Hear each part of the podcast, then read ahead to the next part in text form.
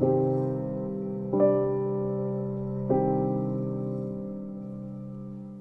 hola, muy buenos días, estimados todos. Qué chévere que estén nuevamente aquí acompañándonos en este sitio para poder iniciar esta jornada de la mejor forma.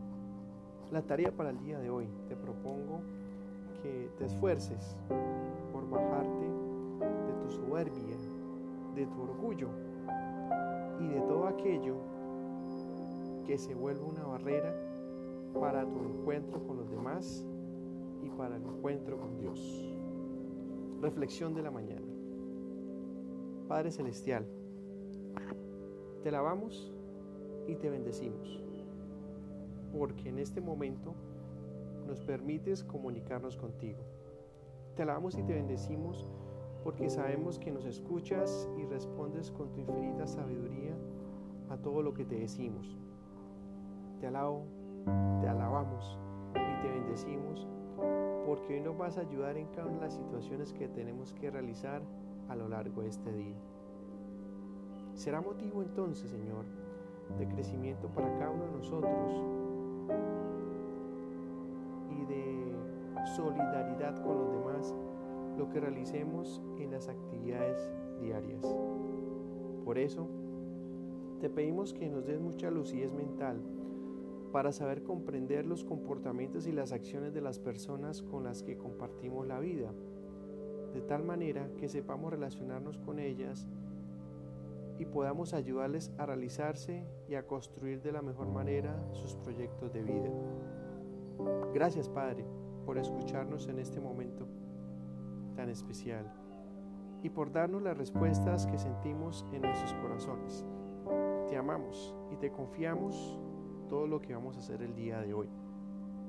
Actividades de pavimentación, actividades en alturas, actividades con sustancias químicas, actividades en caliente, soldadura, actividades en espacios confinados, actividades civiles, eléctricas, mecánicas, entre otras, Señor. Actividad de oficina, y todas las que realizamos a diario aquí en la obra. Gracias Padre por acompañarnos a lo largo de este día. Saldremos victoriosos con tu bendición a evangelizar con nuestras palabras y con nuestras acciones. Permítenos hoy, Señor, evitar los contagios por COVID-19.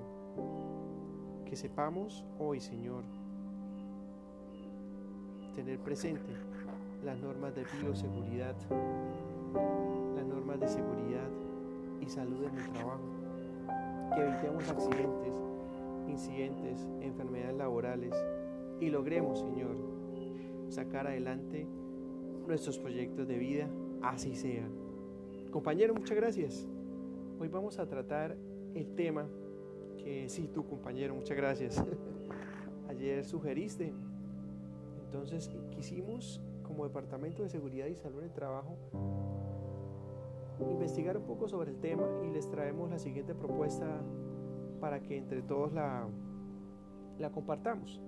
Se llama Diseño y Planificación de Estrategias Bioseguras hincadas en los mapas de calor, los head maps y la termografía infrarroja.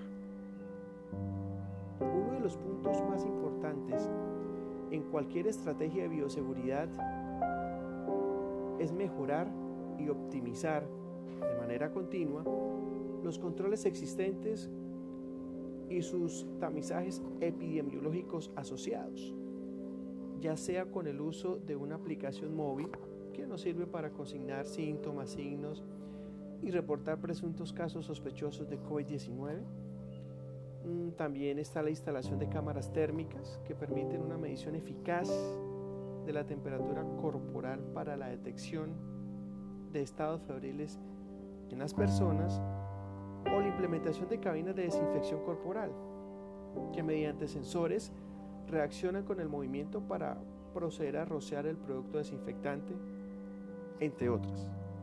Resulta vital entonces reconocer qué elementos de nuestros protocolos de bioseguridad generan un valor y un mayor y menor impacto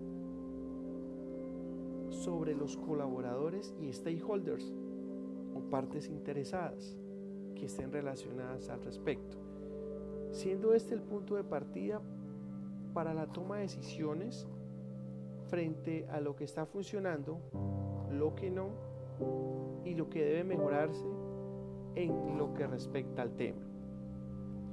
Los distintos controles de bioseguridad nos aportan en ese sentido datos valiosos en cuanto a cómo perciben los colaboradores nuestro protocolo y el uso adecuado e inteligente que hacen de él.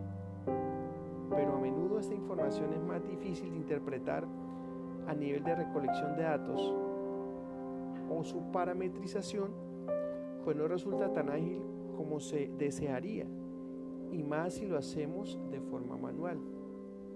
Los formatos que llevamos en ocasiones para hacer la validación de condiciones COVID cuando no utilizamos una herramienta ofimática, si no lo hacemos de forma manual, es más complicado luego llevar el control de los casos y el seguimiento de los mismos.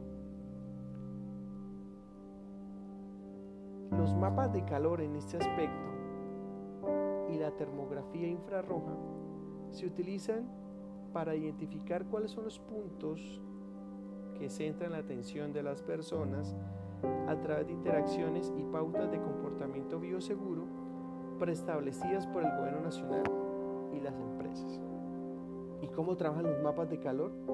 Ok, los mapas de calor a fin de presentar la información de manera más gráfica y útil posible, utilizan como forma de representación una termografía, estableciendo una jerarquía de dos polos, es decir, por una parte se hace a través del empleo de colores cálidos, generalmente rojo, naranja y amarillo, para mostrar las zonas de acción de clics o de interés de foco. Por ejemplo, donde hay más casos de COVID-19, donde se presentan mayores temperaturas, donde hay mayor número de, de rebrotes, por ejemplo, o de personas que se hayan recuperado. Esto para mostrar las zonas de acción de clics o de interés de foco frente a una gama de colores fríos, azul, verde,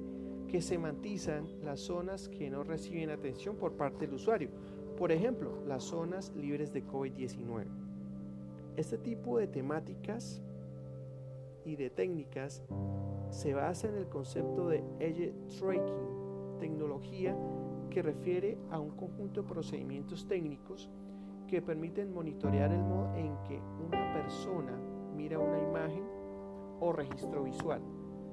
Si bien en algunos casos estas técnicas no tienen una fiabilidad del 100%, sí debería integrarse en cualquier plan analítico integral para la toma de decisiones, especialmente cuando tenemos que aplicar protocolos de bioseguridad teniendo en cuenta la experiencia de nuestros colaboradores y los lineamientos del gobierno nacional.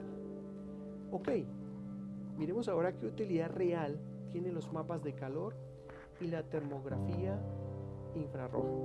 La utilidad principal de los mapas de calor es que permiten monitorear el avance de los casos COVID-19, por ejemplo, en cada uno de los departamentos del país.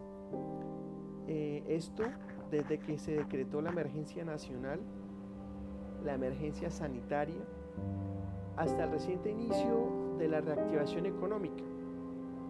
En las últimas semanas, esta herramienta que es utilizada por gobernaciones, alcaldías e incluso por el gobierno nacional, ha podido evidenciar que los principales focos de contagio están ubicados en zonas populosas y donde se genera una mayor aglomeración, un mayor número de personas que presentan comportamientos de indisciplina social y lógicamente no respetan el distanciamiento social.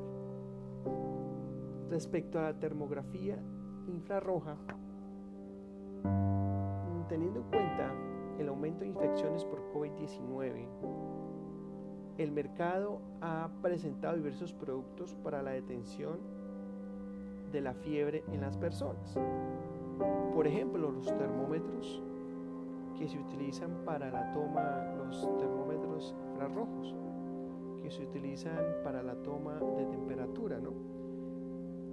Pero entonces miremos lo siguiente, la temperatura de la piel puede verse afectada por muchos factores, entre los cuales está la sudoración, la temperatura del ambiente, los medicamentos, entre otros.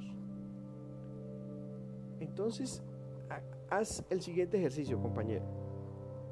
Toma el termómetro digital que te estoy dando. Muy bien. Toma la temperatura en la frente. Tómame la temperatura en la frente. Perfecto. Da un valor 35.6. Ahora, tómala por favor en el cuello, en mi cuello. 35.9. Y ahora, tómala acá en, en la muñeca, acá en la muñeca derecha. 35.2. Son mediciones diferentes. Hay un sesgo, como puedes darte cuenta. Es el mismo cuerpo, pero son temperaturas diferentes. ¿Dónde debe ser entonces el lugar para tomar la temperatura? Respecto a la termografía infrarroja, la medición de temperatura facial con termómetros infrarrojos, analicemos esto antes de hablar de la termografía, no es la solución confiable para la detección de la fiebre. Pudimos darnos cuenta que no es así. ¿Por qué? Porque puede que haya sitios en nuestro cuerpo donde la temperatura sea mayor. Y en esos casos puede generarse una falsa sensación de no febrilidad entonces, ¿qué es lo recomendable? Bueno, en este aspecto se utilizan cámaras con tecnología infrarroja que toma de forma más precisa, es decir, sin tantos sesgos, la temperatura corporal de una persona, sabiendo si realmente presenta un estado febril o no. Lógicamente, pues esto eh, se aconseja para una inversión a largo plazo, porque estas cámaras pues el valor es muy diferente al de un termómetro digital. ¿sí? Entonces se hace la salvedad, ¿no? Si bien es cierto, lo que tenemos nosotros aquí en nuestras manos es un termómetro digital, puede ser la puerta de partida para tener un resultado. ¿Qué tan exacto, qué tan confiable sea? Bueno, tenemos que entonces especificar en nuestro protocolo de seguridad, de bioseguridad, esta situación. Porque como te diste cuenta, compañero, tenemos tres lecturas diferentes en una sola persona. Entonces puede generarse la duda si realmente tiene fiebre. ¿Será que no tiene fiebre? Podemos cotejar con un termómetro digital, pero no infrarrojo, sino el tradicional, lógicamente desinfectado? Podría ser. Son estrategias que te propongo para que las analices y tomes decisiones organizacionalmente hablando. En resumen, los mapas de calor suponen una fuente de información valiosa que no necesita de grandes conocimientos técnicos para poner en práctica e interpretar.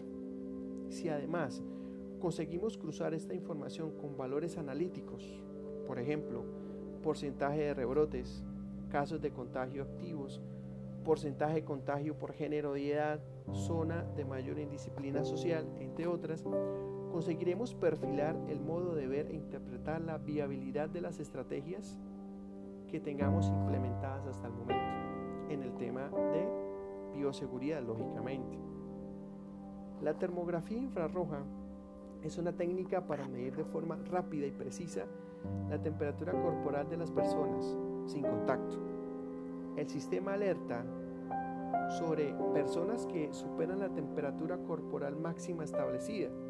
Esto está definido en nuestros protocolos de bioseguridad.